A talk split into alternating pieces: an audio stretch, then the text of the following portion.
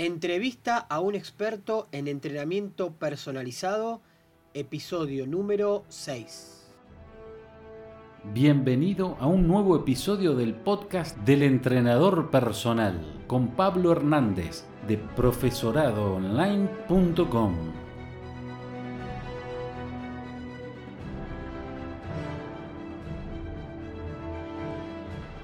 Bienvenido, bienvenida, ¿cómo estás? Espero que muy bien. Hoy te voy a dejar un webinar que hicimos ¿sí? a través de más de 200 preguntas que nos proporcionaron nuestros seguidores y suscriptores de nuestras redes sociales ¿sí? y de nuestro chatbot y nuestro mail. ¿Qué fue lo que hicimos? Le pedimos que nos manden una pregunta y solo una pregunta que le podrían realizar a un experto en entrenamiento personalizado. Lo que hicimos fue juntar todas las preguntas, categorizarlas y un día hacer un seminario en vivo y responder todas esas inquietudes que nuestros suscriptores tenían. Te lo comparto aquí debajo, es un poco extenso, dura 90 minutos, pero vale la pena que lo escuches. Seguramente entre tantas preguntas habrá una de las cuales tengas alguna duda o varias también podría ser. En caso que no, seguramente con algo de contenido te quedarás. Así que sin más preámbulos, te invito a que la disfrutes. Buenísimo, ¿cómo andan? ¿Todo bien? Espero que eh, estén pasando un lindo, un lindo día, ¿sí? Hace bastante que no me conectaba por acá. Pero bueno, era momento de volver a conectarme, ¿sí? Si bien estoy bastante activo en las redes, en las redes no, sino en Facebook, en Instagram no, porque Instagram no tengo más. Eh, decidí eh, rotundamente sacar todas las cosas que tenía en Instagram porque no, no lo podía administrar ni tampoco estaba llegando al público que quería, entonces no vale la pena. Sí, así que me quedé solamente con un solo canal y ahora, hace nada, unos dos o tres horas, acabo de habilitar el canal de YouTube, que después se los voy a pasar. ¿Por qué habilité el canal de YouTube? Porque fue donde pegué todos los videos del manual, mejor dicho, del libro que estoy por sacar, ¿sí?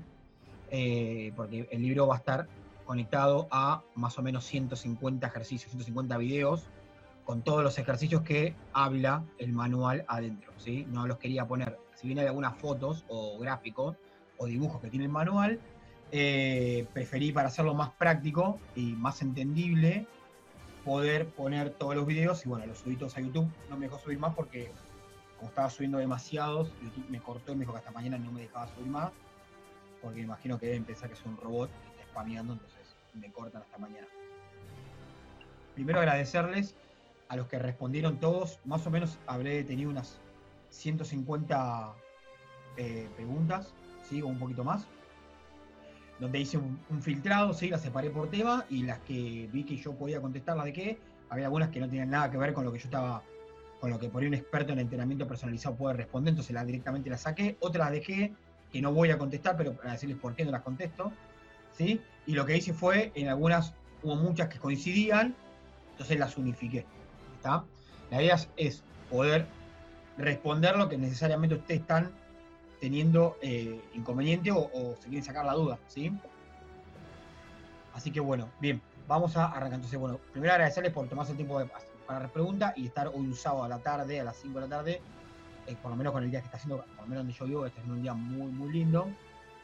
Pero bueno, vamos a tratar de no hacerlo tanto. Bien, voy a arrancar con todo lo que es, yo llamo la parte de entrenamiento general, que me hicieron bien. La primera pregunta, me preguntaron, yo no puse nombre porque la hice, en, la realidad es que la hice, eh, preferí que sea anónima, ¿sí? Porque no, no necesitaba saber quién me la preguntaba, ¿sí?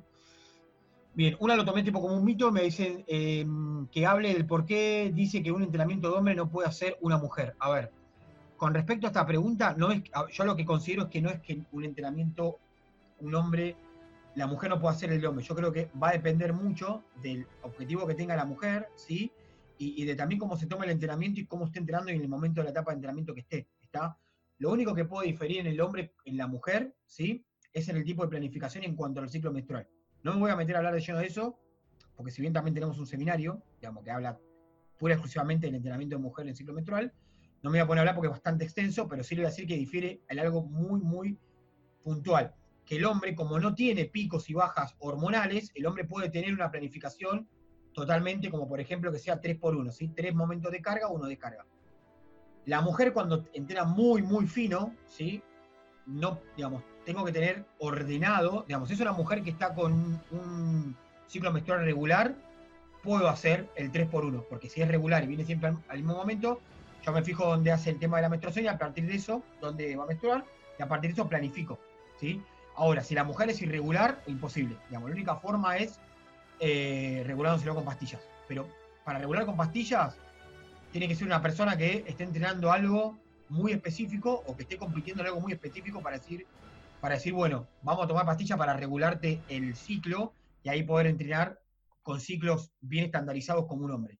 Yo considero que si no entrenan con gente que compite muy alto rendimiento o son muy, muy, muy, digamos, que una persona que compite en fisicoculturismo, ese tipo de cosas, no considero de que haya que hacer, eh, de estar tomando pastillas, ¿sí? regulando el ciclo para poder hacer un entrenamiento cuando no va a variar mucho, ¿está? Si es una persona común y corriente, en general que está entrenando, que quiere entrenar fuerte, pero no está compitiendo, lo puedo hacer igual, porque el momento que la persona, que la mujer, está con esos días que le viene, es el día más molesto, ¿sí? más que nada por el tema de la molestia, eh, bajan un poco las cargas y después la vuelven a levantar más que nada por eso. Y después le van apuntando a la mujer cuando le va, más o menos tiene la fecha que le va viniendo, y van planificando en base a eso, ¿sí? Eh, preferentemente es, por eso. Después, lo que cambia van a ser las cargas y los pesos, pero por una cuestión hormonal del hombre, ¿sí? La testosterona que tiene, que tiene mucho más elevada que la mujer y puede levantar más carga. Pero en cargas relativas, a veces la mujer levanta mucho más que el hombre. En relativo, no hablo de peso específico, sino de relativo, ¿está? Así que no, no creo que, la mujer no pueda levantar. Yo lo tomo como un mito, ¿sí? Eh, de eso de que la mujer no puede entrenar igual que hombre. Todo lo contrario. Eso era antes, como mucho del tiempo, ¿sí? Bien. Otra pregunta que me hicieron que, ¿qué importa más, la dieta o la cantidad y la intensidad de los entrenamientos? Eh, yo creo que va de la mano. Son como dos pilares muy fuertes, la dieta y el entrenamiento, ¿sí? Si no tengo una buena dieta o una buena alimentación, por más que yo entrene como un campeón mundial, el entrenamiento no me va a hacer efecto y viceversa. Puedo tener una muy buena dieta, pero si mi entrenamiento no es acorde a lo que yo estoy buscando el objetivo, no va a ir de la mano. Creo que es mucho más importante la dieta que el entrenamiento. No digo que sea un 50-50, pero por lo menos un 70 o un 60-40, que me parece más importante la dieta que el entrenamiento. ¿sí? Por más que uno tiene muy muy bien si no se cuida. Y otra, otra cosa más que quiero aplicar acá es el tema del descanso. El entrenamiento como que tiene tres pilares fundamentales, que es el tipo de estímulo, que tiene que ser el estímulo correcto, la alimentación correcta, ¿sí? Eh, y el descanso correcto. Si esos tres no van de la mano, difícil puede avanzar con entrenamiento y mucho más es el hipertrofia muscular. ¿está? Perfecto. Otra pregunta, ¿sí? Eh, me decían, ¿qué hacer? Eh, ¿Qué haces cuando la gente no, no entiende o mira con cara rara un ejercicio nuevo que parece raro, pero pero trabaja y muy bien alguna zona. Ejemplo más claro sería la zona abdominal, un palo preso, una caminata de granjero, cómo entrar al alumno. Yo como hice, a mí me pasó esto, de que cuando yo quise cambiar, empecé con todo el tema de, del cambio de, entrenamiento y los paradigmas nuevos que había y que yo me empecé a meter en eso, hace muchos años, cometí el error de querer cambiar de golpe. Mal. Cuando a la gente le quiere generar un cambio de golpe, lo primero que hace es rechazo, y más si gente grande, si siente el rechazo porque ¿Por qué? Porque su cerebro también es como que sale de la zona de confort. Entonces, cuando vos sacás a la gente o al cerebro de la zona de confort, siempre va a haber un rechazo de déjame la zona cómoda, que es lo que yo sé, lo que estoy entrenando, y para mí esto está perfecto, ¿sí? Después uno lo manifiesta para afuera como lo siente. Está, no, esto es una cagada, no, esto lo que dicen es todo mentira, esto, esto ya es viejo y no sirve, bla, bla, bla. Lo que yo les recomiendo cuando van a empezar a hacer modelos de entrenamiento nuevo, paradigmas nuevos, ejercicios nuevos, se lo va a meter de a poco y de a poquito van sacando lo que ustedes consideran que no van a hacer más. Yo empecé a hacer así, me dio resultado. Mismo hasta el día de hoy, cuando tengo alumnos nuevos, me pasa de que em, eh, me dicen, che, ¿cuándo hacemos abdominales? No, a ver, vos, ya estás trabajando. Entonces, cuando me dicen, ¿cuándo hacemos abdominales? Ahí por ahí le doy una vuelta de rosca en cuanto a la intensidad, ¿sí? Y ahí lo sienten bien que trabajaron en el tema del abdomen, entonces ahí ya está, se acabó el, tema de, este, digamos, no me estás haciendo abdominal, o estos ejercicios son raros, de a poco lo va metiendo y cuando la, persona empieza a sentir intensidad al trabajo y que el trabajo le está haciendo efecto, ahí ya dejó de ser algo como que te miran raro, ¿sí? Pero al principio va a pasar de que si yo quiero meter todo muy de golpe, voy a sentir rechazo. Vayan metiéndolo a poco y sacando el otro. No es que hagan un cambio rotundo, porque van a tener mucho rechazo a la gente y más cuando es gente grande. La gente grande tiene mucho rechazo a lo nuevo. ¿Está? Muy bien. Otro tema. eh, ¿cómo se trabaja la zona media? Bueno, acá vienen todo lo que son de zona de núcleo. ¿Cómo se trabaja la zona media en tres días de entrenamiento? No es que yo tengo, días de entrenamiento o cuántas, también usted me ¿cuántas veces a la semana trabajo el abdomen? ¿Cuáles son los ejercicios que, que me dan resultado para trabajar el abdomen oblicuo? ¿Cuántos días por semana se entrena? Bueno, eso no sé. Entonces, eh, primero, va a depender mucho del objetivo que tengas, ¿sí? Yo soy de los que el núcleo que entrenamos todos los entrenamientos. Si entrenamos cinco veces, entrenamos las cinco veces. Si entrenamos tres, entrenamos los tres. Si entrenamos dos, entrenamos los dos. Va a depender el, énfasis que le meta. Si quiero hacerlo, desarrollárselo mucho porque hace un deporte específico, le pongo mucho al final y también lo uso como un tranca luego en el medio de la serie, viendo cómo viene la planificación, ¿sí? Eh, si lo quiero trabajar tres veces por semana, lo meto igual y lo que puedo hacer lo puedo ir por zonas. Acuérdense que el núcleo está dividido en cuatro, como cuatro pilarcitos, ¿sí? Que es lo que es antiextensión, antirrotación, antiflexión, antiflexión lateral. Dentro de esos cuatro, lo vamos viendo como quieren en cuanto a intensidad en cuanto a volumen, ¿está? Acá uno me preguntaba de eh, cómo trabajo, me ha resultado trabajar con los oblicuos. A ver, yo no, no soy de los que trabajan los abdominales por zona, porque en verdad el abdomen es todo uno solo y cuando uno se mueve, ¿sí? El abdomen se inserta al mismo lado y por más que yo haga oblicuo, el abdomen va a trabajar completo. Puede hacer que una fibra eh, se localice un poquito más que la otra, pero si usted trabaja en el núcleo sin movimiento y eh, en forma de estabilidad, va a trabajar completo. Eso se lo puedo asegurar. Y si hay gente acá que hizo capacitaciones conmigo y lo trabajó, sabe que es así, que es real, pónganlo en práctica y van a ver. Pero yo no soy de los que entrenan o de los que están a favor de abdominal cortito, abdominales bajo, abdominales oblicuo, no. El abdomen se entrena todo completo porque está insertado en esta zona o en la misma, por decirlo de alguna manera, y se entrenan por zonas como yo dije recién, ¿sí? Según se entrenan siempre para, eh, para evitar que el núcleo haga, vaya, ¿sí? Hacer que haya, que estén en contra a algo, ¿sí? Opuesto a. Por ejemplo, yo lo entreno para que no me, para que mi núcleo no me extienda o no me hiperextienda, para que no se me flexione, para que no se me incline de forma lateral y para que no me rote. Entonces yo lo entreno ¿sí? Eh, lo opuesto a eso. ¿Está? Tengo que entrenarlo con lo opuesto a eso. Así que espero haber respondido en tema de abdominales oblicuos. Eh, sinceramente no les puedo responder porque yo no lo entreno así, entonces nada, lo dejo así abierto, pero la quería dejar para, que, para poder explicarlo. Bien, entrenamiento, ¿cuántos días por semana se entrena acá? Más o menos lo mismo. ¿Cuántos días por semana se entrena glúteos en mujeres? Todos los tipos de músculos se va, va a depender en cuanto al objetivo que tengan ustedes. A ver, si ustedes quieren tener el glúteo muy, muy, muy voluminoso y lo quieren tener súper tonificado, y le van a tener que meter, va a tener que ser como el foco, ¿está? Por lo menos 13 por semana van a tener que meter y van a tener que variar mucho con los ejercicios o con ejercicios que sean muy de base, ¿sí? Para poder tener un buen desarrollo. Y así, así como sea, con el glúteo, con cualquier tipo de músculo. Yo soy de los que trabajo un poco más armonioso porque no me gusta, ¿sí? Eh, eh, una musculatura muy desarrollada y la otra no. Por ejemplo, cuando vienen y me dicen que solamente quieren entrenar el tren superior y no pierna. Como que parecen un cucurucho, a mí no me gusta eso porque queda poco estético, ¿está? Van a la playa, se ponen un short, tienen dos chorros de abajo y arriba son animales, ¿sí? Tienen una espalda así de ancha, tienen unos bíceps súper prominentes y cuando se ponen un shortcito, abajo son dos chorros de soda. Entonces, como que no queda muy lindo y trato de obligarlo a hacer todo el entrenamiento, ¿sí? Porque no queda, por lo menos a mí no me gusta, no queda lindo. O si no, entrenamos armonioso completo que sea fibroso, marcado y no todo voluminoso. Entonces, va a depender de lo que quiera cada uno. Hay gente que le gusta, ¿sí? Pero a mí, sinceramente, cuando entran conmigo, no lo recomiendo para nada. Bien, en cuanto, ahora vamos a lo que es descenso de peso. Eh, ¿Cuál es el mejor método para bajar de peso? No existe un método perfecto para bajar de peso, ¿sí? Que como ya les dije antes, va a depender mucho de la alimentación, qué tipo de metabolismo tengan ustedes, qué tipo de entrenamiento están haciendo. Entonces, no hay una receta perfecta. Yo les puedo dar el mejor entrenamiento del mundo, pero si ustedes no se pegan con la comida, el entrenamiento va a ser una cagada. Y tampoco el entrenamiento, sino la forma que tienen, ustedes de tomárselo. Entonces, no hay un método específico. Sí puede ser uno que otro que dé más resultado, como se lo llama el HIT, que son los entrenamientos que son intermitentes, de alta intensidad, que como el metabolismo trabaja mucho más fuerte, ellos pueden dar un poco mejor resultado. Pero no quieren decir de que es la panacea o de que es la magia, ¿sí? De que si usted va a hacer un entrenamiento y no el otro, van a tener resultados muy, muy rápidos. Obviamente que hay opuestos. Si ustedes salen a caminar 15 minutos por día o 20, es una intensidad muy baja y no quiere decir que no van a bajar de peso, porque se van a tener cuidar con la comida, pero el, digamos, el punto A al punto B va a ser mucho más extenso para poder llegar, que van a tardar mucho más tiempo, ¿sí? Pero insisto de vuelta lo mismo, depende mucho de cómo se cuiden con la comida. Vamos bien hasta acá, ¿no? ¿Se va entendiendo? Cualquier cosa, si no se entiende algo, pum, me, preguntan, o hasta si quieren abrir el micrófono, les abro el micrófono y me hacen la pregunta oral. Igual con la cantidad de preguntas que hay, creo que voy a responder todo. Bien, vamos a la siguiente. Cuando se trabaja en un gimnasio se puede bajar de peso eh, más rápido que haciendo aeróbico como correr.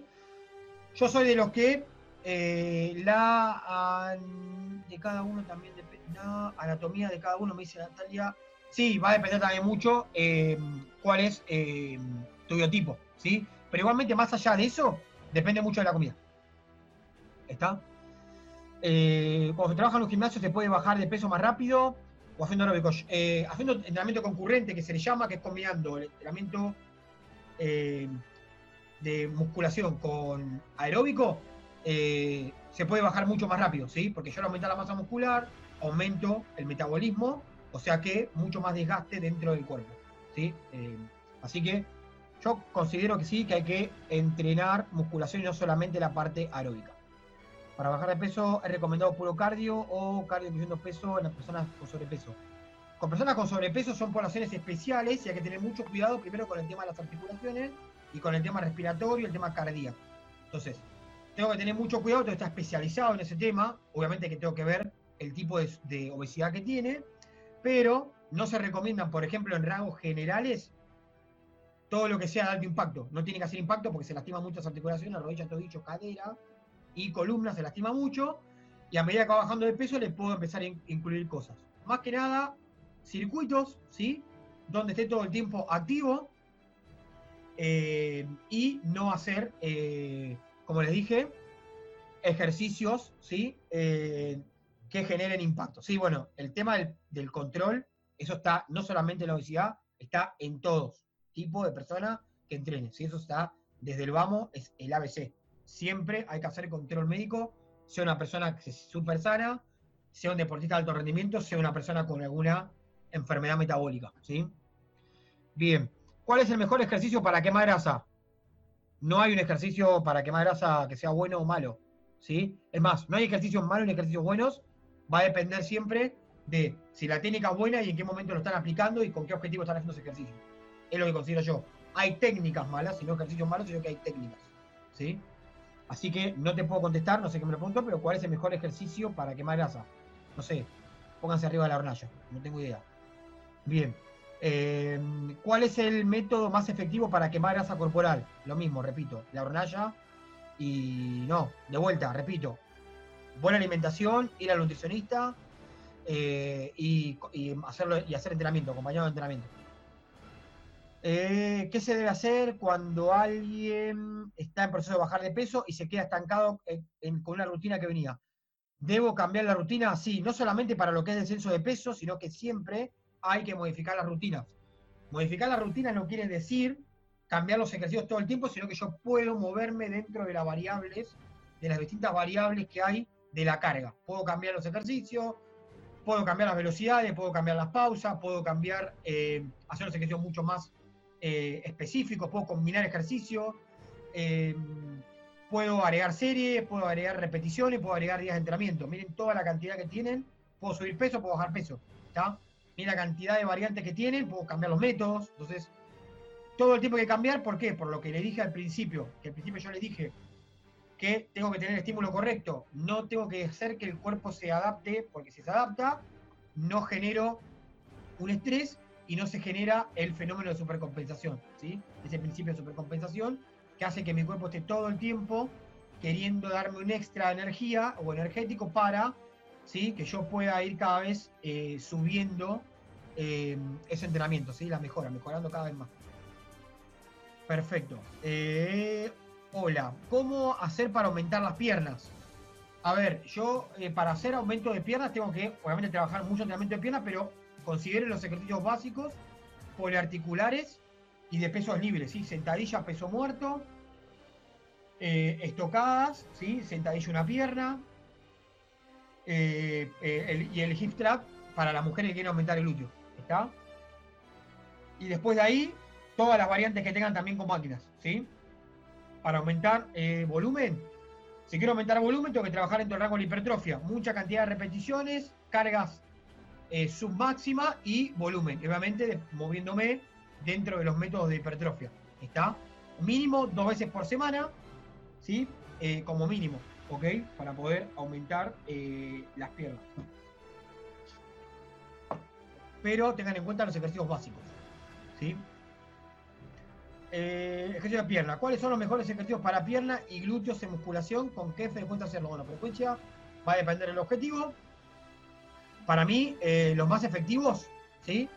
Siempre son los básicos. Sentadilla, peso muerto y el hip trap, que el hip trap, eh, hips thrust, ahí está, hip trap, que es el que va a la barra, en la cadera, eh, la zona del homóplato apoyada en el banco y hago puentes, ¿sí? Esos tres son los básicos, está eh, para glúteos, ¿ok? Por lo menos para mí, lo que considero que yo dan más resultado, ¿sí? Después tiene un montón de variantes más, pero esos son los tres como, el, como los, principales, los básicos. Bien, me gustaría enseñar que enseñes una metodología para la sentadilla profunda muy largo.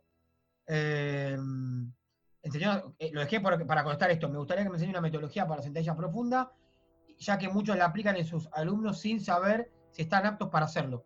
Para saber si están aptos para hacerlo, tengo que hacer una evaluación de sentadilla a dos piernas y a una pierna.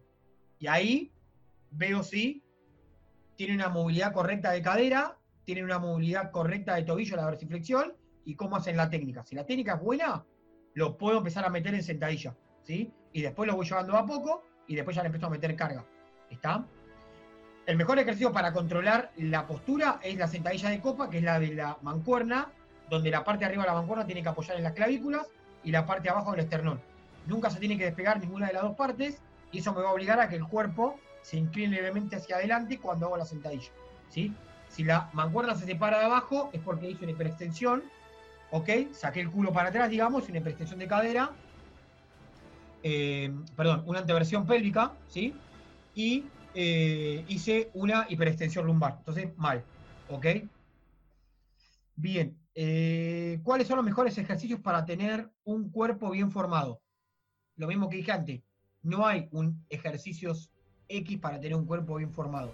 Creo que si querés trabajar de forma general, tenés que variar y tenés que trabajar lo que llama full body, trabajar todos los ejercicios o todos los grupos musculares. ¿sí? Eh, ¿Cómo combinar los ejercicios y cada cuántos meses, acá me hizo dos, me robo, ¿eh? y cada cuántos meses podemos cambiar la rutina en caso de estancamiento? Eh, a ver, de forma general, las rutinas se cambian entre 4 a 6 semanas. ¿sí? En rangos generales para una persona que entrena normal en el gimnasio. Ya expliqué antes, y que entró más tarde, revise, cómo es el tema de cambiar según las variables de la carga. Hay muchas formas de cambiar. Y cómo combinar los ejercicios. Va a depender del tipo de entrenamiento que hagas. Si hago circuitos, para que la persona no tenga pausas en el medio, puedo ir variando uno en tren superior, uno en tren inferior. Entonces, cuando hago tren superior, me está descansando el tren inferior. Si quiero hacer un poquito más intenso, puedo hacer dos juntos tren superior, dos juntos tren inferior. Si estoy trabajando hipertrofia, puedo trabajar un día todo lo que es empuje, otro día todo lo que es tracciones. Puedo trabajar agonista-antagonista. ¿sí? Eh, nada, hay muchas variables para poder eh, trabajar. ¿Está? Bien. Eh, ¿Cómo innovar en los ejercicios? o siempre, ¿cómo innovar en los ejercicios o siempre los básicos? y sencillo es lo mejor. Yo soy más de lo, de lo básico y lo sencillo, y dependiendo del alumno, puede ser que intensifique un poco. La palabra innovar no es hacer locuras, esto está más del lado del... el innovar viene más de otro, palo, no viene del palo nuestro del entrenamiento, viene más de el tema de empresarios ¿sí? y del tema de... Eh, innovar viene de cambiar algo que ya está hecho, agregarle algo, ¿sí? para poder digamos, agregarle algo muy chiquito, ya puede ser innovar, ¿está? Yo puedo, no, no es que yo tengo que inventar la pólvora, está, todo inventado, la rueda está inventada, inventarle algo nuevo no es innovar, sino que es algo que yo ya tengo, buscarle algo extra, ¿sí? Que me diferencie y eso ya estoy innovando, ¿está? Y ahí, lo que ustedes se las imaginen que puede servir para el alumno, ¿ok? Em, Pero yo soy más de lo simple y de lo básico y meto a veces, yo no soy cirquero, acabamos por ese lado. Hay dos tipos de entrenamiento, está el cirquero y el entrenamiento que es el ABC, que es con respecto al libro que yo estoy justo sacando. A mí no me gusta el tema de, por ejemplo, gente que sube arriba de los buzos en sentadilla medio raro, cosa que no tiene fundamento, ¿sí? O que los paran arriba de una fitball para hacer sentadilla, digamos, ilógico. Eh, nada, no, yo no soy cirquero, porque creo que con algo más básico se puede llegar al mismo objetivo. ¿Ok? Ahora, si mi objetivo es llamar la atención y que la gente se venga a divertir, listo, ahí vale todo. Pero va a depender de la planificación que tenga cada uno, ¿sí? Si yo vendo diversión y no vendo entrenamiento, hagan lo que tengan ganas de hacer, ¿está? Cuélguenlo de arriba, que dé vuelta carnero, lo que ustedes quieran. Pero si vamos a hablar de que tienen que entrenar de verdad, ya sea Doña María o sea un, eh, deportista, y no me voy a mover mucho con, los ejercicios. Me puedo mover un poco, pero siempre manejando los patrones de movimiento. ¿Está bien?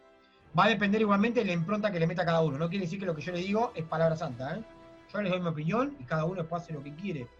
Yo soy más de lo básico. Hay gente que le gusta variar mucho más. A mí antes me gustaba variar mucho más, como que metía la más cerquero, hasta que me fui metiendo un poquito más de fondo en el entrenamiento y dije, no, acá estoy haciendo cagada. Entonces me quedé más con, ya con mi libro de herramientas o mis herramientas, mi caja de herramientas, y cambio según el, alumno si lo intensifico o no. Bien, entrenamiento. Sigo con entrenamiento, todavía acá tengo como 40 preguntas acá. Eh, ¿Qué tendría en cuenta al programar una sesión de entrenamiento? Tengo que tener en cuenta para programar una sesión de entrenamiento, primero, el momento de la planificación que me encuentro. ¿Cuántas veces por semana entrena la persona? Eh, ¿En qué momento del día lo estoy entrenando y cómo descansa? ¿Sí? qué objetivo tiene. Si viene algo general o está haciendo un deporte. Eh, tengo que tener en cuenta cuántas veces entrenar por semana, que ya lo dije. Y después, dentro de lo que es en sí la planificación, cuánto tiempo va a entrenar, digamos, la sesión, y tener en cuenta los tres momentos. ¿Cuál es eh, la parte principal? En base a lo que planifico de parte principal, planifico la entrada en calor y luego lo que llama vuelta a la calma. ¿sí? Eh, eso es lo que tendría que tener en cuenta para programar una sesión de eh, entrenamiento, pero básicamente en el momento de la planificación que me encuentro, en el mesociclo, en el microciclo y el objetivo que tengo que cumplir, ¿está? Y cómo se encuentra la persona en ese momento, ¿sí? No quiere decir que esto, que lo que yo planifique, voy al día, se hace a rajatabla, porque puede pasar de que yo vaya y diga, mira, la verdad que tuve un día del orto, eh, la verdad que estoy cansado porque mi laburo me mataron o dormí mal porque mi hijo no se despertó cuatro veces a la noche, listo, le cambio el entrenamiento y se lo hago un poquito más leve, ¿está? Pero tengo que tener en cuenta esas variables también, ¿sí? Vamos bien hasta acá, ¿no?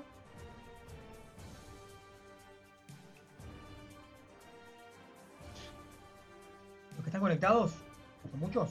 Porque no, no llego a ver. ¿Cuántos son? A ver. Ah, son poquitos. Nueve. Bien. Seguimos, entonces. Esperen porque me fui del chat.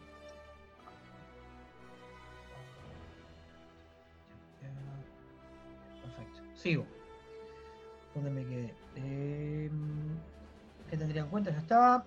¿Qué planificación estaría acorde a mi estado físico y cuándo vería el resultado de esta planificación? No te conozco, entonces no te puedo responder. La puse para decirte eso. No te conozco, no te puedo responder. Siempre fui flaco y tengo metabolismo rápido, pero quiero tonificar algunas zonas, específicamente los brazos y el pecho. ¿Qué me recomendás? ¿Sirve hacer flexiones de brazo con mucho descanso? Eh, a ver, va a llegar un momento que, como dije antes, te vas a estancar y vas a tener que empezar a modificar los entrenamientos. ¿sí? No te va a quedar otro. ¿Cómo puedo lograr resultados rápidos y duraderos con ejercicios localizados en determinadas áreas del cuerpo? No existe la receta mágica, no se pueden lograr resultados rápidos. Esta la dejé para poder responder eso. No existe el resultado rápido. Si el resultado llega rápido, seguramente se derrumbe así de rápido como llegaste al resultado, porque algo mal hiciste en el camino, ¿sí? Eh, llegar a un objetivo siempre me lleva tiempo. Construyan las cosas a largo plazo, pero construyanlas mejor y no todo apurado. ¿Ok? No hagan cagadas, ¿sí? Los resultados rápidos no sirven. ¿Está? Y difícil también llegar a un resultado rápido y va a ser en todo ámbito de la vida, no solamente en el entrenamiento. Bien, ¿cómo armar rutinas y planes de entrenamientos personalizadas y grupales?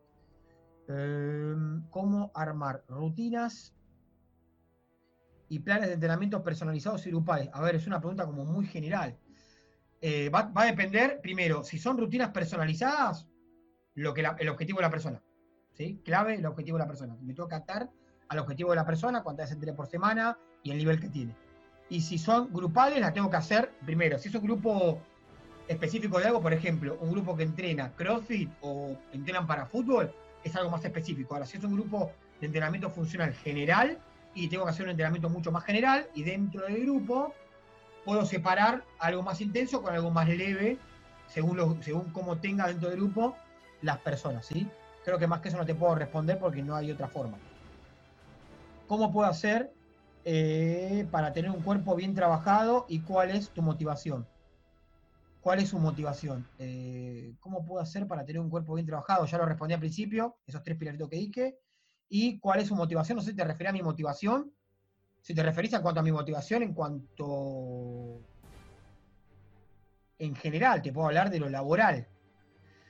Mi motivación hoy, ¿cuál es? Eh, en verdad tengo, me pongo un foco, un objetivo y apunto a ese objetivo eh, y no me, no, me saco el foco de ese objetivo. ¿sí? Si es un objetivo grande, voy partiéndolo en chiquitito, lo digo también porque sirve para objetivos deportivos o entrenamiento, porque es mucho más fácil de llegar. Una cosa que yo tenga el objetivo muy grande y lo vea como muy grande y difícil de llegar, y otra cosa que yo tenga el objetivo grande y este objetivo, bueno, para llegar a este objetivo yo tengo que pasar por acá, por acá, por acá. Tengo nueve etapas, listo. Divido y voy haciendo esos mini objetivos que me va a ser mucho más fácil poder llegar al final. ¿Está? No miro solamente al final, sino que voy partiendo todo mucho más en chiquito, cumpliendo esos mini objetivos. ¿sí? Es mucho más fácil también para la cabeza.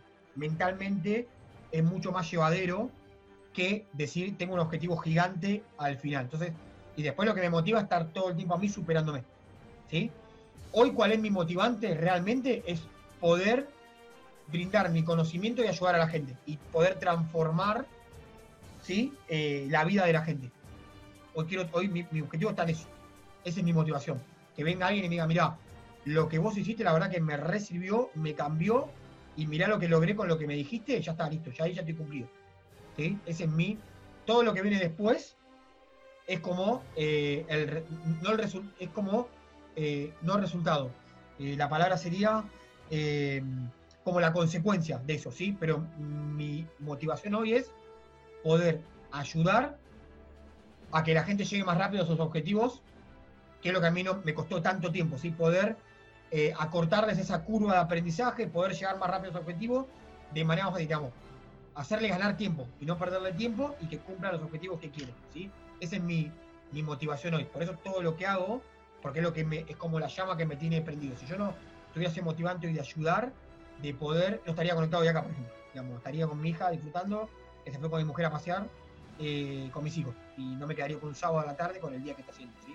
Entonces, prefiero conectarme y, sé que puedo ayudar y por ahí ayudar a alguien a transformar, a hacer algo con lo mínimo chiquito o motivándolo con algo, ya es más que suficiente como para decir, bueno, arrancá y metele. ¿sí? Espero haber respondido y que haya sido esa la respuesta. Si no, bueno, bienvenido sea lo que respondí. ¿Cómo serían las profesiones, las profesiones en ejercicio y cómo trabajarías en clases grupales? No, no entiendo la pregunta. No sé por qué la dejé. Eh, intensidad de ejercicio. ¿Cómo y cuál mejor forma de determinar la intensidad del ejercicio durante el trabajo de diferentes capacidades físicas en personas no entrenados, mediano entrenados y entrenados? Hay tres formas de eh, ver la intensidad del ejercicio. Una es la frecuencia cardíaca, ¿sí? Obviamente va a depender el nivel, pero depende de la frecuencia cardíaca, más que nada la recuperación. Mientras más rápido recupere la persona, la frecuencia cardíaca, digamos, basal, ¿sí?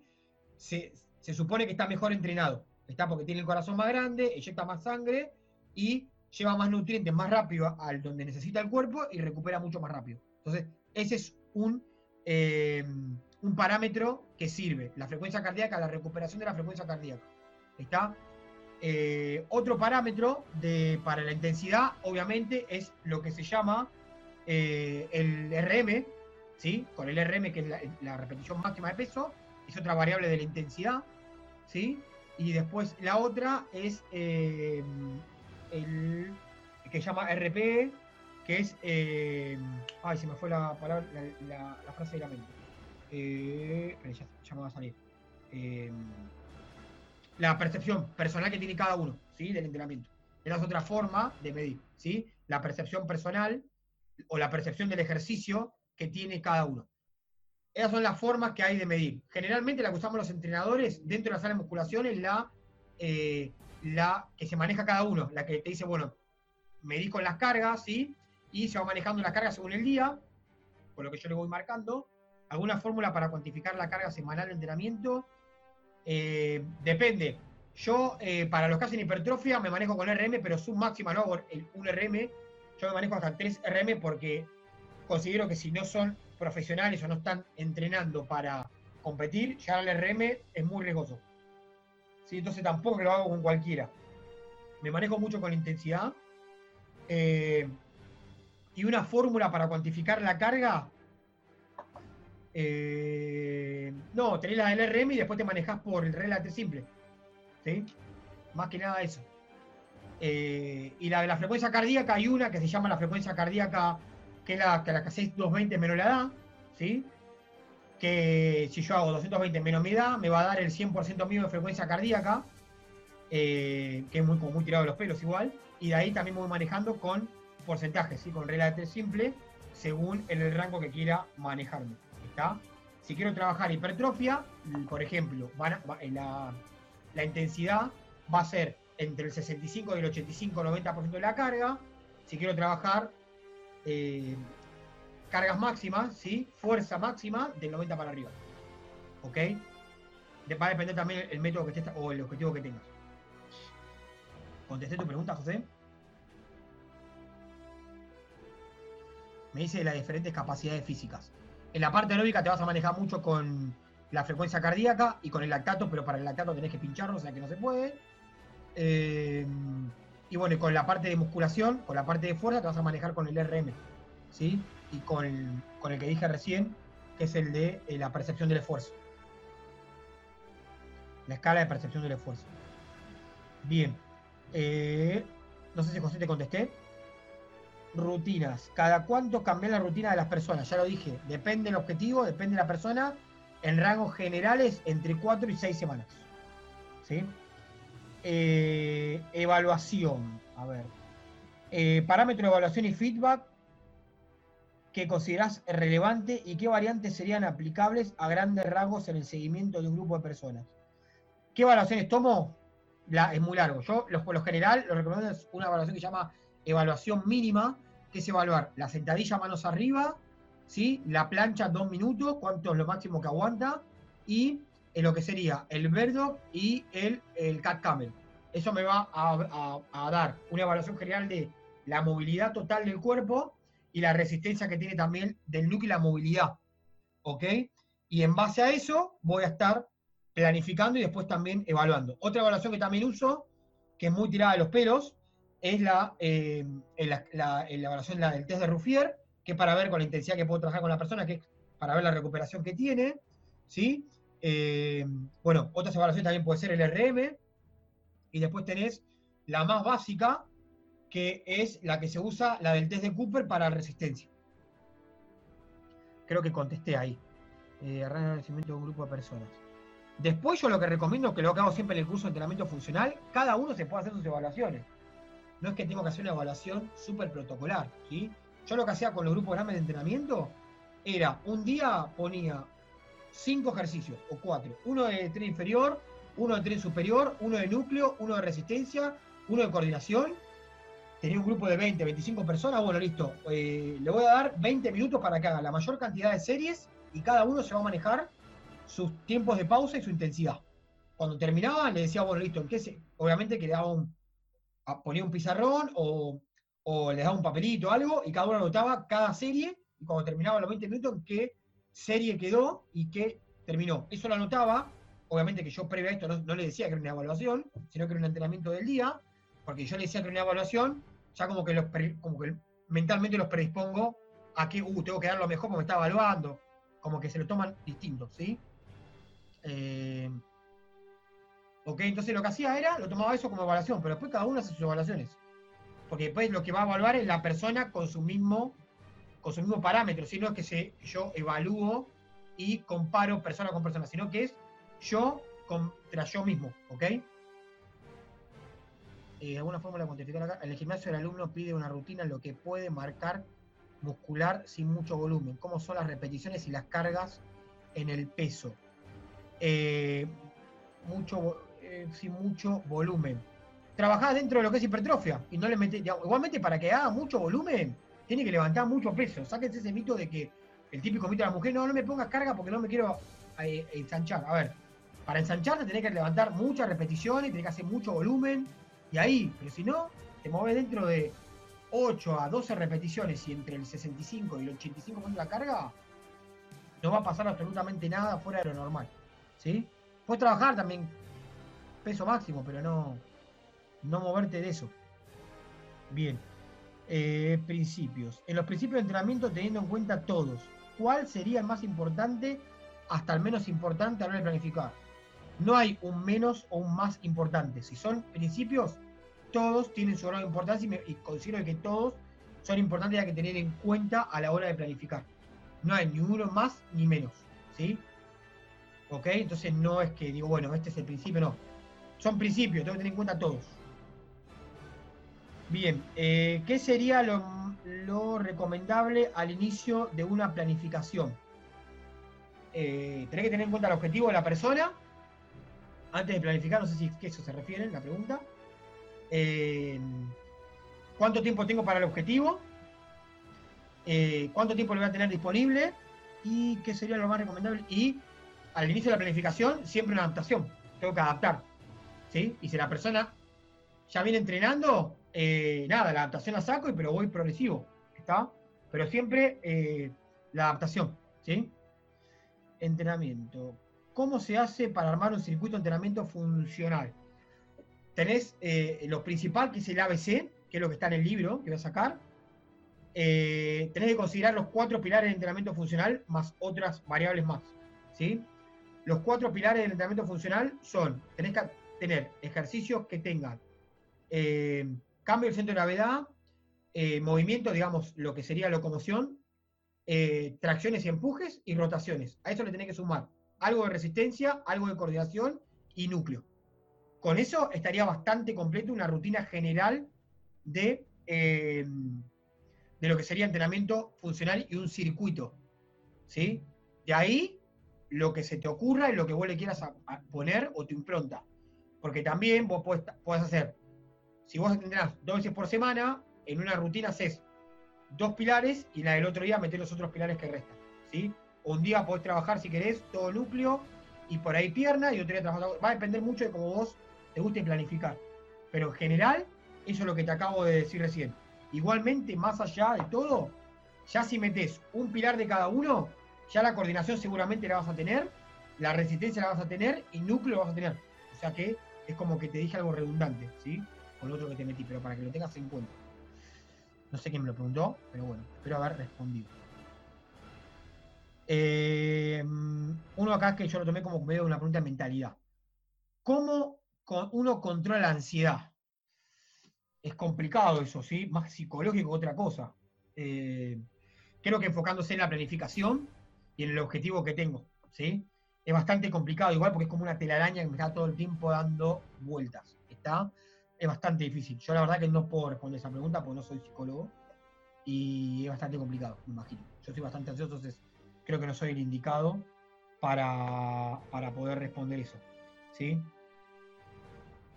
Deben un segundo. Ya sigo.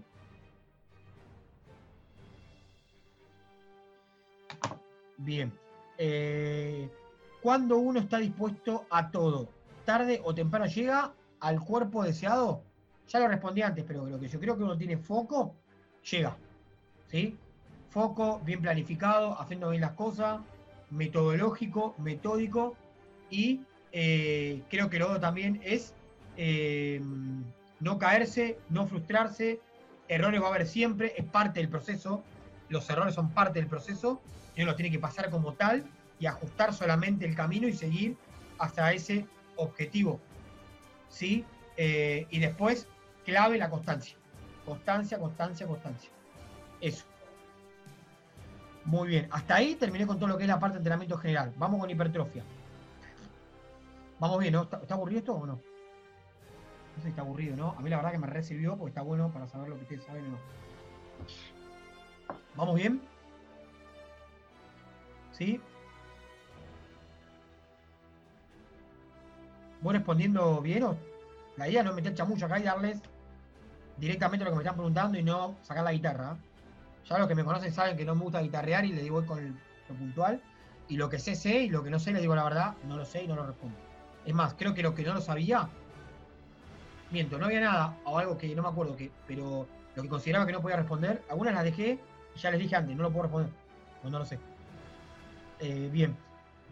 Entonces, recomendaciones de entrenamiento para ganar masa muscular. En rasgos generales, eh, trabajar como les dije hoy, eh, entre el 65 y el 85% de la carga, combinarlo también con fuerza máxima, ¿sí?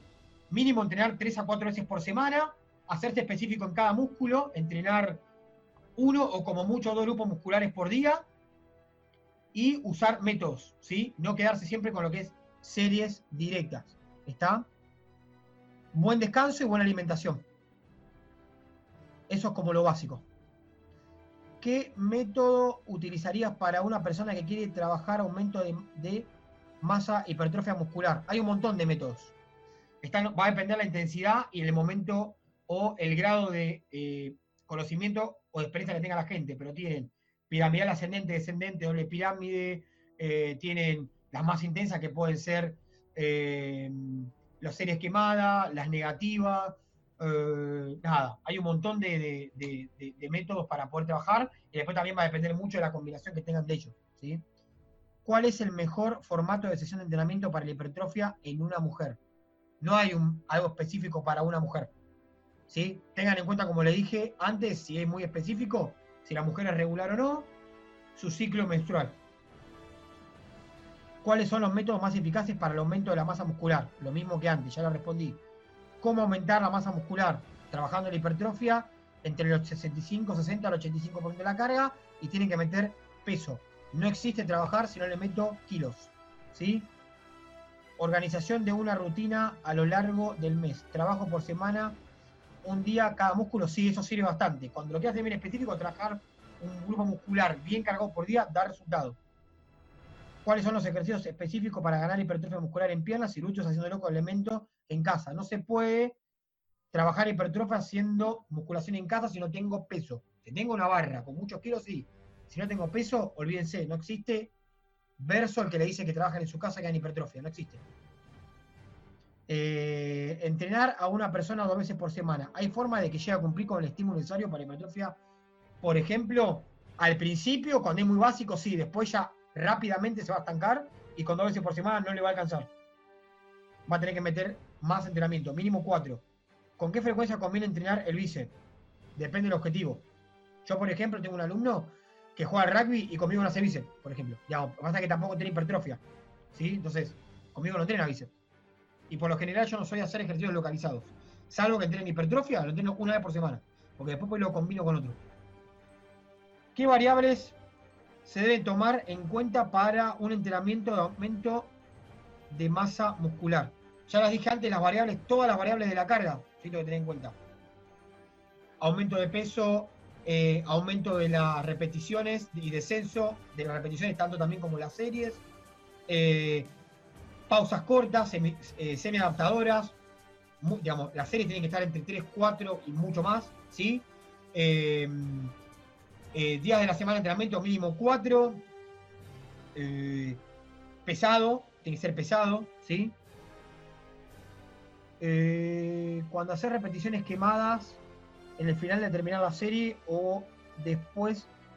Cuando hacer repeticiones quemadas, ¿es al final de terminar la serie o después de cada una? 4 por 12 más quemada, primera serie más quemada, segunda serie. Eh, después de, digamos, cargo, hago una, descargo, sigo, descargo, sigo, terminó la serie. ¿Sí? Y vuelvo otra vez a repetir y repito de vuelta. Arranco con mucho peso, descargo, hará mucho peso, descargo. Esta es la segunda serie y otra vez. O sea que saco carga en todas las series que haga, ¿sí? Si yo hago una sola, es una sola serie, no me sirve. ¿Está? Lo que pasa es que cada vez voy a llegar más quemado. Si yo, por ejemplo, hago ese método en pecho, no creo que después pueda llegar a hacer un ejercicio más, o si hago, podría estar haciendo algún bono articular como para terminar de reclutar. Pero difícil que pueda meter más ejercicio porque termino liquidado con ese ejercicio. Es muy intenso. ¿Sí? Eh, bien, ¿cómo organizo los entrenamientos eh, semanales por grupo muscular? Ya lo dije hoy eso. Va a depender mucho de la cantidad de por semana que vos entrenes. Generalmente se pueden entrenar dos grupos musculares, se puede entrenar o todo empuje, también, o todo tracción, o agonista-antagonista, ¿sí? ¿Ok? O un solo grupo, muscular por día. Bien, vamos con la parte deportiva que tampoco mucho me puedo meter. A ver, puede ser que algunas cosas acá la parte deportiva, porque me hicieron muchas preguntas referidas al, al deportivo. El entrenador personal puro no se dedica mucho a la parte deportiva, salvo que esté especializado en preparación física o conozca mucho un deporte. Porque si solamente hicieron un curso de entrenamiento personalizado, la preparación física es muy específica. Entonces, van a tocar muy de oído. ¿Sí? ¿Ok? Se los aclaro.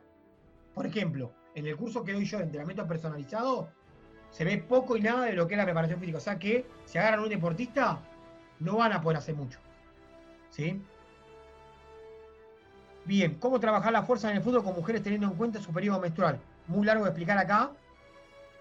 Y también le dije, si es un grupo grande, muy complicado de planificar, porque cada una tiene su ciclo. Entonces, ¿cómo planifico? Imposible. ¿Sí? Las tengo que tener todas empastilladas para que todas tengan el mismo día, digamos, estén todas regulares el mismo día. Imposible. Eh, ¿Qué sistema de evaluación usarías además del FMS para atletas deportistas amateur que se inician el entrenamiento específico? Yo no uso FMS ¿Por qué? Primero, el curso de FMS carísimo, carísimo. Y más hoy que el dólar se fue a la mierda. Imposible. Segundo, los materiales para el FMS son todos importados, vuelvo a lo mismo, carísimo. Yo como que me armé, después de varias capacitaciones que tuve, como un protocolo de evaluaciones funcionales que no necesito más que un palo, por ahí un foam roll y una colchoneta, no más que eso. ¿Sí? Y evalúo con eso. A todos iguales, sean o no deportistas. Bien. ¿Qué me conviene eh, más? ¿Resistencia o potencia? Entrenar. Yo entreno Brazilian Jiu-Jitsu. Todo lo que sea entrenamiento de contacto, potencia. ¿Sí? Voy a tener que meter algo de resistencia para poder bancarme los tiempos que tengo que estar arriba. Pero es más que nada resistencia al lactato, que se llama. ¿Está? Es poder estar al palo todo el tiempo, sin, sin bajar la intensidad, con mucha tolerancia al lactato. ¿Sí? Bien, ¿cómo hacer, eh, que llama potencia lactasia? ¿Cómo hacer, cómo se hace para detectar una atleta a nivel de elite? Tengo que tener mucha, mucha experiencia en el deporte. No me queda otra. Si no, es muy complicado. Porque tengo que tener mucho ojo. Tengo que tener muy entrenado el ojo. Bueno, mi pregunta sería que si se puede exigir al 100% tanto como a divisiones menores o como a mayores. Las divisiones menores en cuanto a lo que yo considero son formativos. O sea que no puedo exigir.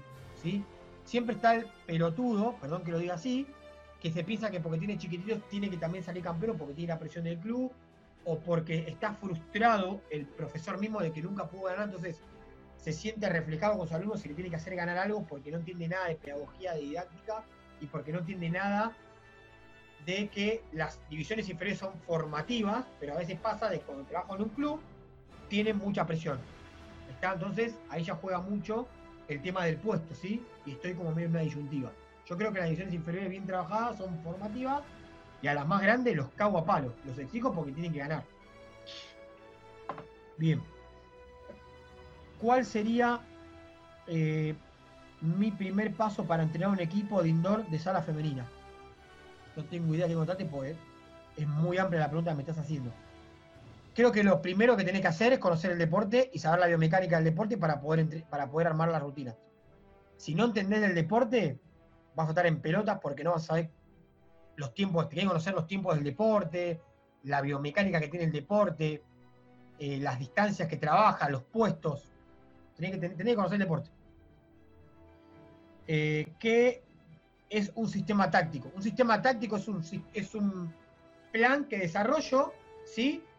Eh, para eh, poder cumplir un objetivo determinado.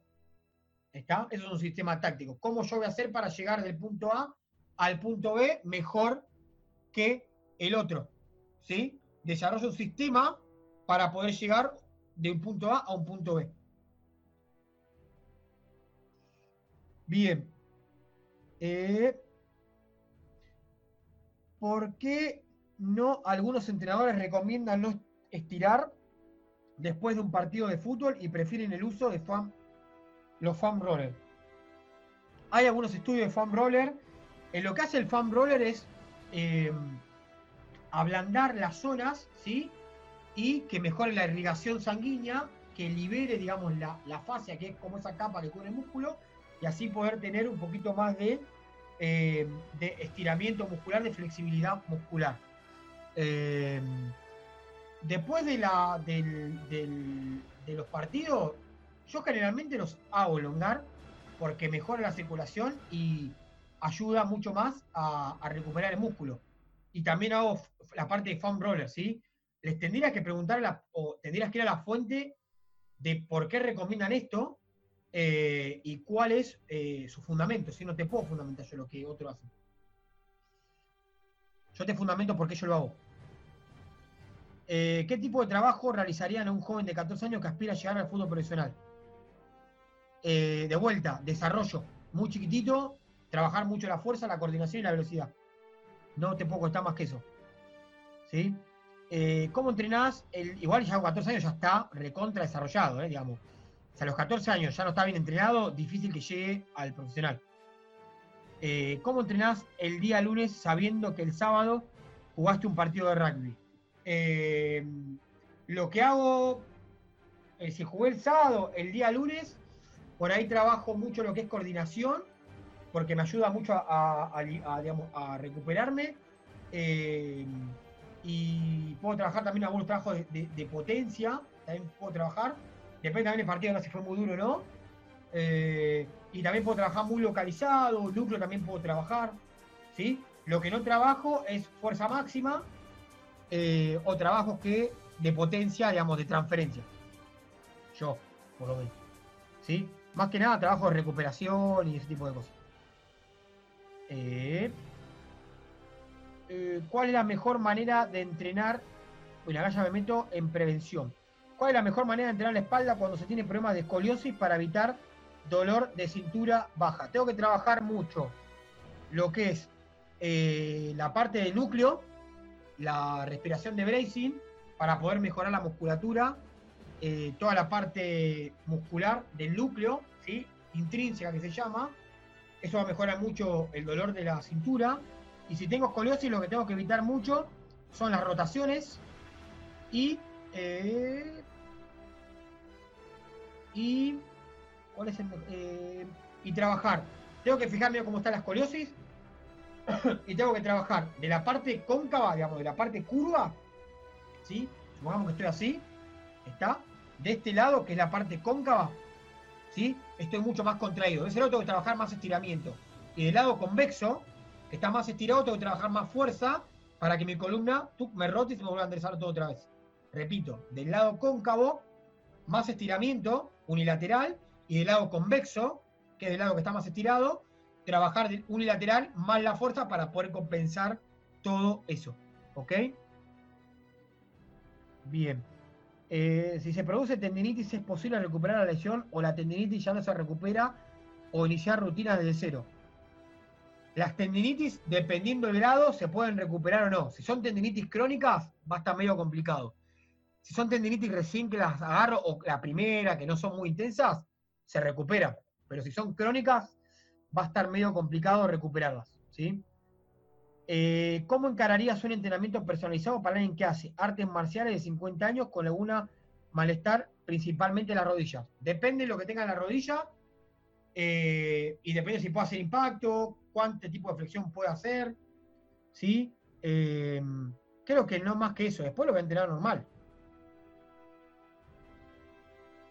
¿sí? No lo voy a, limitar mucho. Em, gracias, debe ser que hiciste buena pregunta, entonces justo le, le calcé. José, ¿cuál es el tiempo de recuperación de una serie de sobrecarga eh, muscular? Depende la serie, si es hipertrofia, dos minutos, dos minutos y medio más que eso. Si son series gigantes, un poco más porque son muchos ejercicios y es muy fuerte. Minuto y medio también puede ser, ¿sí? Depende del método, porque si vas a usar tiempos de pausa muy cortos, le bajo la pausa.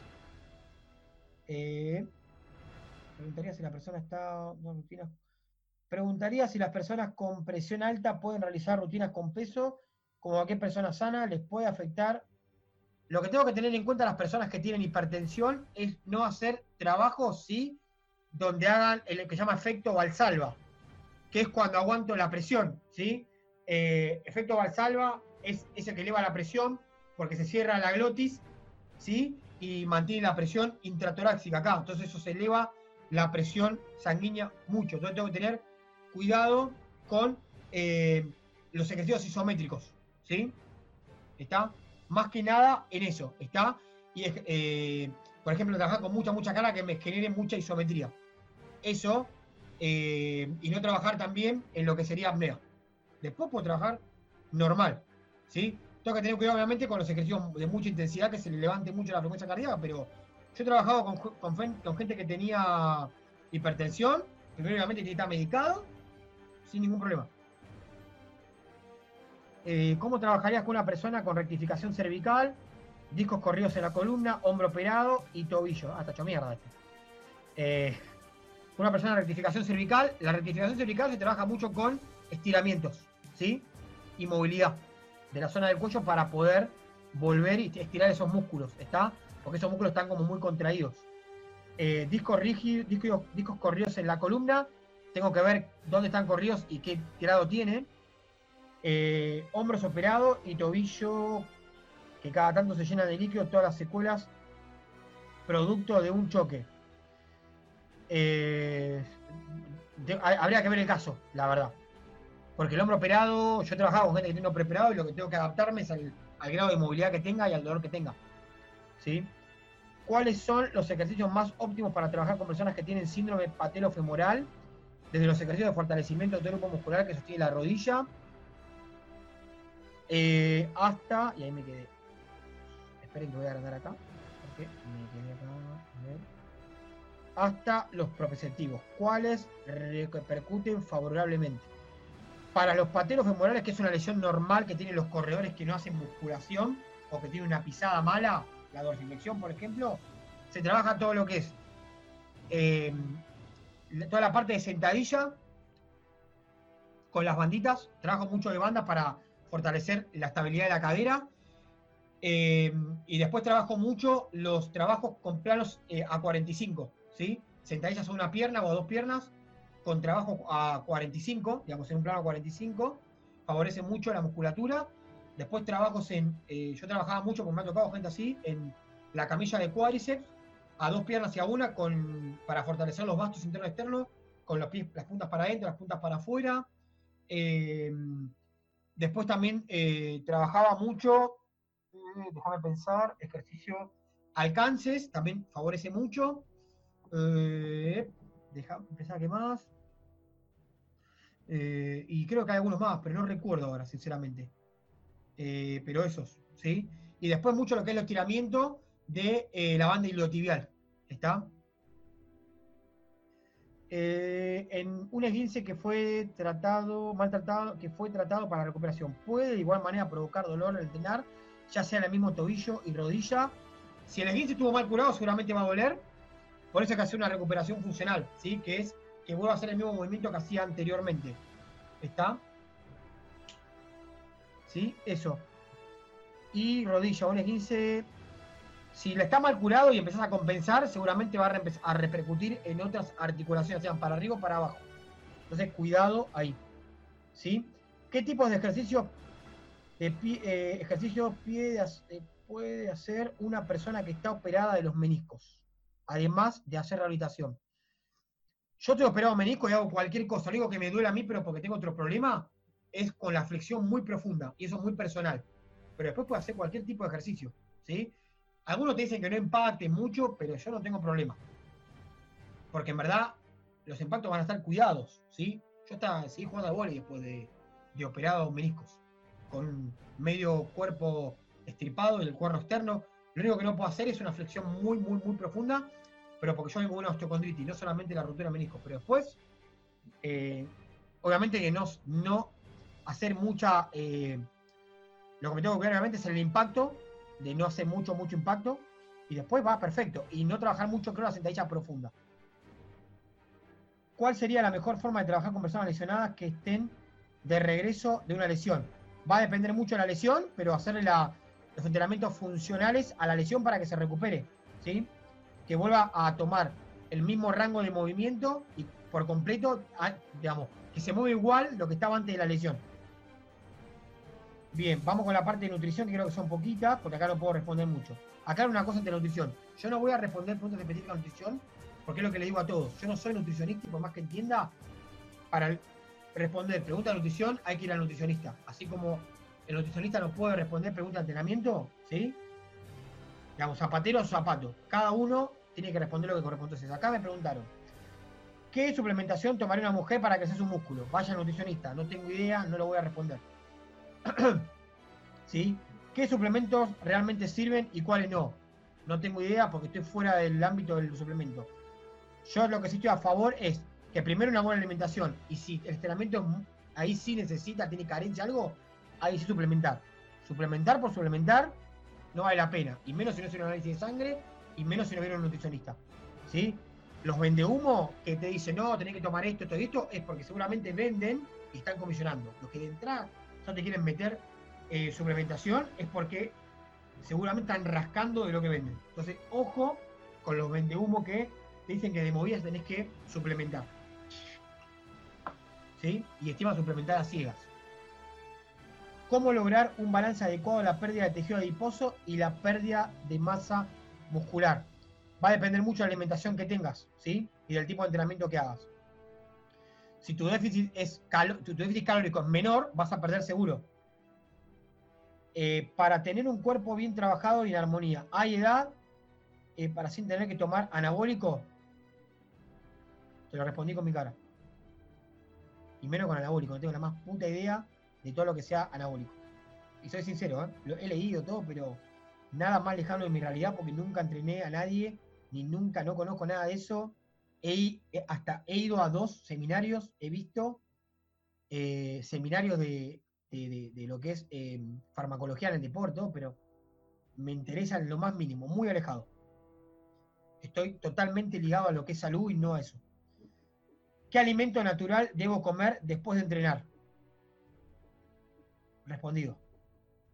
Eh, alimento natural.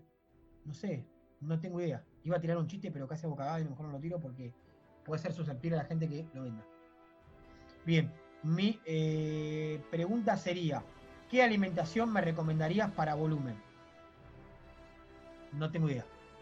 Te soy sincero, iba a tirar fruta, pero así, no, no, no tengo idea. Nada.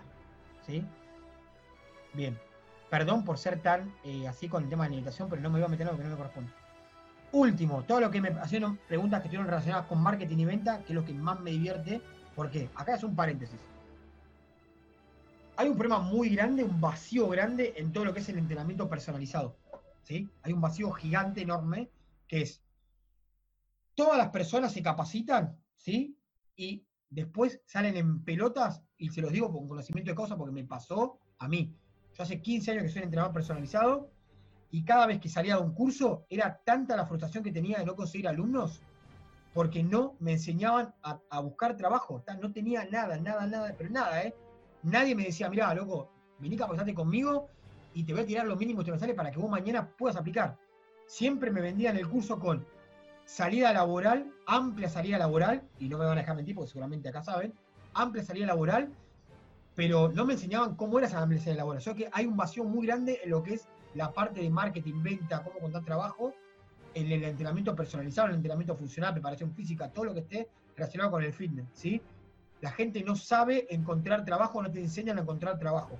Entonces, por eso es la parte que más me divierte, porque yo me especializo en todo lo que es venta y marketing, ¿está? Eh, entonces, eh, es muy importante que aprendan sobre esto, ¿sí? Primero, porque si no tiran la plata de las capacitaciones, si no, es muy frustrante capacitar si no saber cómo poder trabajar, y yo creo que todos los que se capacitan es porque se capacitan porque quieren un extra de trabajo, porque les apasiona lo que están haciendo y porque quieren vivir de eso. Y porque entiendo también, y se los digo también con conocimiento de causa, se puede, a ver chicos, gracias la casa, se puede vivir del entrenamiento personalizado, se puede. Y se los digo yo, porque yo vivo de eso hace 15 años que vivo de eso. Yo no trabajo otra cosa, no tengo jefe, eh, trabajé siempre lo mismo, siempre me pude dar los gustos que quise. Ojo, no les estoy diciendo que soy multimillonario, ni lo más lejano, pero vivo bien, mi familia está bien. Eh, digamos, siempre viví del entrenamiento personalizado. Y se puede decir, yo tuve un camino muy largo que aprender. A mí yo no tuve nadie que me lo enseñara. Lo aprendí todo a pulmón. Después me fui capacitando porque me empecé a meter mucho en el área de marketing y venta porque no hay, no hay nadie en el, en el, ámbito del entrenamiento personalizado que lo enseñe. Hay un vacío muy, muy grande y por eso estoy dedicándome a eso. Les quiero enseñar, les quiero pasar todos mis conocimientos para que puedan encontrar trabajo en menos de 30 días. ¿sí? Yo les estoy asegurando a la gente que se capacita conmigo, les garantizo de que en 30 días o menos consiguen trabajo o les devuelvo la plata. Miren a la garantía que llego, porque sé que lo pueden hacer siempre y cuando hagan a rajatabla lo que yo les digo y haya voluntad del otro lado. Si del otro lado no hay voluntad, que como me enseñaron a mí, por más que yo les dé todas las herramientas que fue como me enseñaron a mí, no hay resultado posible, no hay, acá no hay magia, no hay eh, la fórmula mágica de te vendo y al otro día va a ser multimillonario, eso no existe. Sáquenselo de la cabeza a eso de que eh, invertí y al otro día tenés 300 mil dólares en tu cuenta, no, eso es todo mentira. Hay, para tener trabajo hay que trabajar, hay que trabajar, hay que esforzarse hay que tener constancia, de que hacer las cosas como tienen que hacer. ¿sí? Aclaro esto porque las preguntas que vienen fueron de marketing y venta que me hicieron. Entonces, yo estoy abocado a enseñar a la gente que en menos de 30 días pueden conseguir trabajo y pueden trabajar de lo que les apasiona y lo que les gusta. Y se los garantizo. ¿eh? Bien, me meto con esto. ¿Cuál es el lugar adecuado para buscar a los clientes? Primero que lo adecuado en verdad no es que yo vaya a buscar al cliente, sino que el cliente me busque a mí. Hay técnicas para que el cliente me busque a mí y no yo tener que buscar al cliente. ¿Cuál es la forma para que el cliente me busque a mí? Darle algo que los demás no les están dando. Yo tengo que hacer algo o tengo que mostrarle algo, tengo que mostrarle los beneficios que los demás no están mostrando y les tengo que mostrar algo distinto a lo que los demás muestran. Porque si no, sigo siendo agua como todos los demás que vendemos agua. ¿Sí? Entonces, hoy la manera más fácil, y lo es el único canal, son las redes sociales. ¿Está? Pero tengo que destacarme del resto. ¿Sí? ¿Cuáles son las mejores formas de hacer publicidad? La mejor forma de hacer publicidad es lo que llamo hoy dando contenido. Tengo que enseñarle a la gente o mostrar lo que yo sé. Les tengo que enseñar realmente lo que yo sé, contenido de valor, de que cuando yo les esté mostrando algo, les quede algo, se pueda llevar un conocimiento, ¿sí? Y esa es la única, la mejor forma de hacer publicidad. Otra forma de hacer publicidad es mostrando mi trabajo, mostrando que la gente me refiera o que eh, mostrando eh, testimonios, ¿sí? Esa forma de hacer publicidad, ¿está? Que los demás hablen de mí, ¿sí? Si el cliente paga una hora de entrenamiento, esta va completamente en el trabajo, rutina a realizar. Eh, esta va contemplada en el trabajo. A ver, cuando me pagan un entrenamiento, sí, obviamente, yo no les cobro aparte por la rutina. Yo les vendo el combo, ¿está? Sí, porque, porque es parte de mi trabajo. Digamos, vos te contratan para que vos hagas rutinas. ¿Ok? Bien. ¿Cómo usar las redes sociales para ganar clientes? En mi caso hago esta pregunta porque recién voy a empezar a dedicarme a esto. Hace poco terminé un curso de personal trainer y entrenamiento funcional. Eh, a ver, imposible respondértelo por acá. Lo mejor es eh, ver en qué canal están tus clientes y empezar a generar contenido, mostrarle cómo trabajar, tener constancia, publicar todos los días algo pero es constante. Todos los días tengo que publicar algo, enseñarles algo a la gente, salir con una buena oferta, ¿sí? Y oferta no quiere decir regalarme, sino que salir con una buena oferta que los demás no estén dando, está, sí, que los demás quieran entrenar conmigo, ¿sí? Pero no te puedo, está muy largo de enseñar por acá. Porque hay muchas técnicas de venta que se aplican que no se pueden enseñar por acá, ¿ok? ¿Cuánto tiempo estudio y si es certificado? Si te referís a mis capacitaciones, Depende del curso, son certificadas, pero las certificamos nosotros, no son oficializadas. Yo siempre le digo lo mismo, si buscan conocimiento y salir a buscar trabajo, bienvenido sea. Si están buscando un diploma para colgar en la pared, o puntaje para la docencia, no es el lugar, búsquese otro lado. ¿Cuál es el consejo más importante que le darías a una persona que quiere dedicarse por completo a esto? Primero, que tenga constancia. Segundo, que se dedique. ¿sí? Eh, van a chocarse contra una pared, es frustrante, van a encontrar eh, piedras en el camino, pero es parte del proceso, como dije anteriormente. ¿sí? Me tengo que focalizar en el objetivo, pasar esos problemas que tengo y esquivarlos o ir redireccionándome para poder llegar a ese foco. ¿Está? Eh, equivocarme es parte del proceso, ¿sí? No es que si yo me equivoco a la primera, chavo, afuera. No tengan miedo de equivocarse, no tengan miedo del qué dirán, porque de, tener miedo de, hacer algo, de empezar a hacer algo, porque por más que hagan, la gente lo va a criticar, por más que no hagan, la gente los va a criticar igual, chicos, a ver, eso sáquense esa araña de la cabeza. La gente critica, hagan o no hagan, hagan bien o hagan mal, siempre va a haber gente que critica. Entonces, si siempre va a haber gente que critican, háganlo igual, ¿sí? Eh, confíen en lo que ustedes hacen y vayan para adelante. ¿Está? Pero es constancia en lo que hago, foco en lo que hago y estar seguro que lo que estoy haciendo lo hago bien. Si yo no estoy seguro de lo que hago, imposible transmitirle seguridad al otro. ¿Sí? ¿Qué sería lo que no dejaría de enseñar? Eh, ¿qué sería lo que yo no dejaría de enseñar? Eh, lo que dije al principio de hoy, yo no dejaría de, más que nada de enseñar, de transmitir a que el otro aprenda o que pueda vivir de lo que le gusta, que me imagino que es el entrenamiento personalizado, el entrenamiento funcional, que se saque esa telaraña de la cabeza de que no puede trabajar de eso, de que se puede trabajar, y, nunca, nunca dejaría de enseñar eso, de que, de, que puedan trabajar de lo que les gusta, ¿sí? Y de que salgan de la rutina de trabajar en un gimnasio. A ver, yo siempre les recomiendo, para mí trabajar en un gimnasio es una pelotudez, tienen que trabajar solos. Trabajar en un gimnasio es trabajar para el dueño del gimnasio y llenar los bolsillos del dueño del gimnasio. Cuando realmente en un mes pueden estar trabajando de lo que a ustedes les guste, de lo que ustedes estudiaron. Y se los repito, con seguridad, yo se los garantizo que lo pueden hacer, ¿sí? Se puede hacer cómo aprender a entrenar a toda clase de personas. Bien, ¿por qué dejé esta pregunta? Porque yo creo que para mí la clave en verdad no está en entrenar a toda clase de personas, está en hacerse específico en algo. ¿Y por qué me toca ser específico en algo por más que cueste? Porque yo me hago específico en algo, me, me pongo en el mercado como experto en ese tema y así, si yo soy experto en ese tema, puedo cobrar más caro. Si yo soy uno más del montón que hago de todo, no me voy a poder destacar. Ahora, si yo me hago específico en un tema, yo me, eh, posiciono como un experto en el tema y puedo cobrar más caro porque la gente me considera que sé de ese tema en especial y me viene a buscar por ese tema. Por ejemplo, yo me especializo en lo que es ventas, entrenamiento personalizado y funcional. Puedo dar otra cosa, pero no me especializo. ¿Está? ¿Sí? Yo me especializo en esas tres cosas y no me muevo de eso. ¿Sí? Hola, profe. Mi pregunta es, ¿se basa más y respecto al certificado que das para hacer el curso? Te comento... Eh, te comento que no trabajo en la parte deportiva, sin embargo me encantaría aprender porque es mi hobby la actividad física. Me gustaría invertir en algo de tus capacitaciones, pero para mi trabajo solo me tomarían certificado con puntaje. No, si estás buscando certificado con puntaje, no es el lugar. Y mm, no, digamos, si buscas puntaje, no es el lugar. Yo no doy capacitaciones con puntaje, yo doy conocimiento y que puedan salir a trabajar con fundamento eh, y que trabajen bien. Eh, y la última pregunta que le dejé para último, ¿le gusta su trabajo o solo es por ganar dinero? No. Para mí ganar dinero es, un, es, una, es una consecuencia. Yo creo que ganar dinero, no para mí, para todo lo que tienen por ustedes, va a venir, viene solo. Si ustedes hacen, yo hago, yo hago mi trabajo y, como yo dije, mi objetivo es poder transformar la vida de la gente que se capacita que viene a buscar ayuda conmigo. Yo quiero ayudar a la gente a que transforme su vida. ¿Cuál es mi forma de ayudarlos a transformar?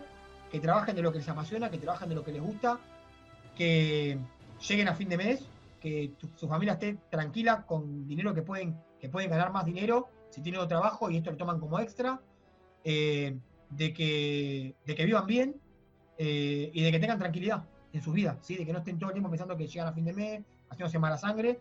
Y yo sé que con lo que yo enseño eh, se puede vivir bien eh, del entrenamiento personalizado y del entrenamiento funcional. ¿sí? Entonces, mi objetivo en verdad no es ganar dinero. Si bien yo vivo de esto, pero eso yo sé que viene consecuente a lo que yo ayudo a la gente. ¿sí? Es una consecuencia de ayudar a la gente a transformar su vida y que hagan lo que les gusta y que vivan de lo que les gusta. ¿Está? Creo que ese es el, motivo eh, mío. ¿sí? Bueno, espero hayas disfrutado esta gran charla, ¿sí? Y si querés escuchar o ver más videos, podés seguirnos a través de nuestro blog en www.profesoradoonline.com. También te invito a que nos sigas en nuestras redes sociales.